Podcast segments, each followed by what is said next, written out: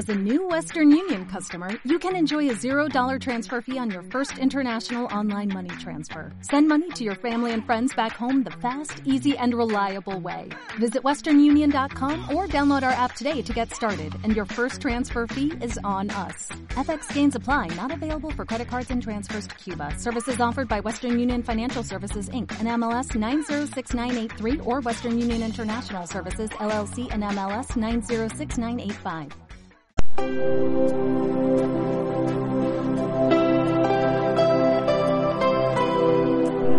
Cordiales saludos desde Canal Tiempo 21 a todos nuestros seguidores. Muchos son los fenómenos naturales que nos acompañan en nuestra vida diaria. La lluvia, los rayos, los truenos, la salida del sol, el tránsito lunar y el ciclo de la luna, entre otras cosas, están presentes en nuestras vidas de manera continua, aunque muchas veces los ignoremos. Pero ahora vamos a detenernos en un fenómeno natural muy presente en nuestras vidas, las mareas. A continuación vamos a explicar qué son las mareas, por qué se producen y cómo se producen para que se entiendan no solo las causas y el significado de este fenómeno, sino también las consecuencias que puede tener. ¿Qué son las mareas? Nos podemos preguntar. Las mareas son fenómenos naturales que consisten en el movimiento de las aguas de mares y océanos con subidas y bajadas del nivel del mar a lo largo del día, de manera periódica y constante debido fundamentalmente a la fuerza de atracción gravitacional que ejercen tanto la Luna y el Sol sobre la Tierra. Pero la influencia de la Luna es muy superior, ya que se encuentra a unos 400 veces más cerca de la Tierra que el Sol. ¿Y por qué se producen las mareas? Como ya hemos reseñado anteriormente, la causa de las mareas está en la fuerza de la gravedad ejercicia por la Luna y por el Sol. En otras palabras, estos dos astros atraen hacia sí el agua de mares y océanos, modificando el nivel de estos.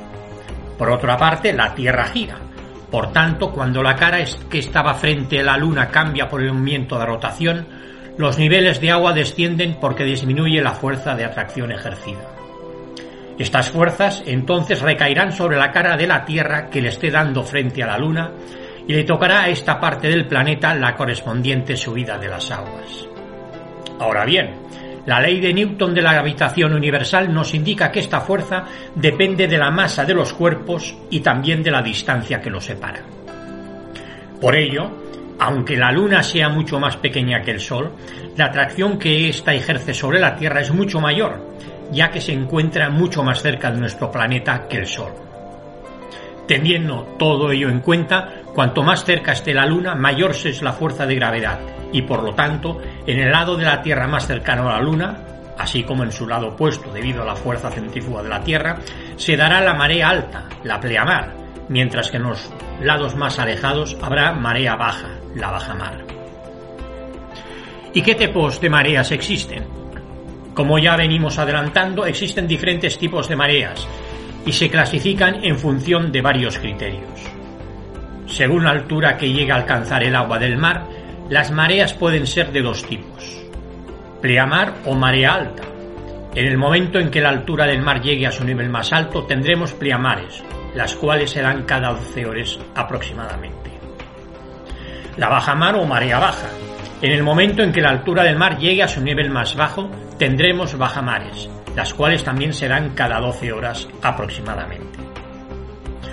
Por tanto, puesto que las bajamares y las pleamares tienen una periodicidad de 12 horas, ambas se suceden alternándose en un intervalo de 6 horas.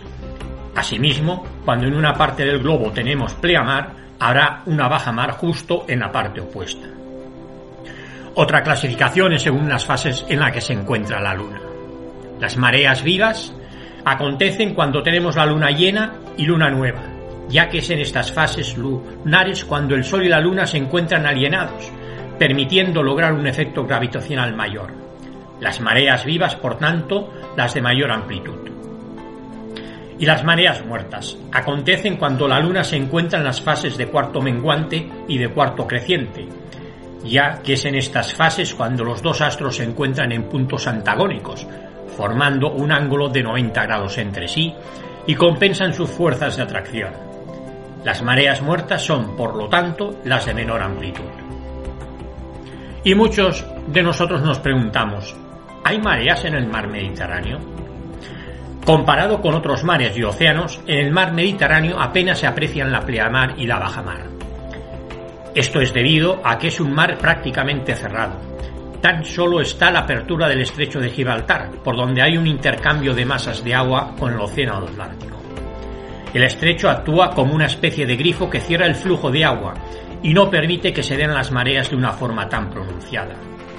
Al tener que pasar tal volumen de agua en un paso tan estrecho, lo que provoca es que hayan fuertes corrientes marinas, pero no tienen la velocidad suficiente como para alterar demasiado los niveles de agua en los que duran los ciclos.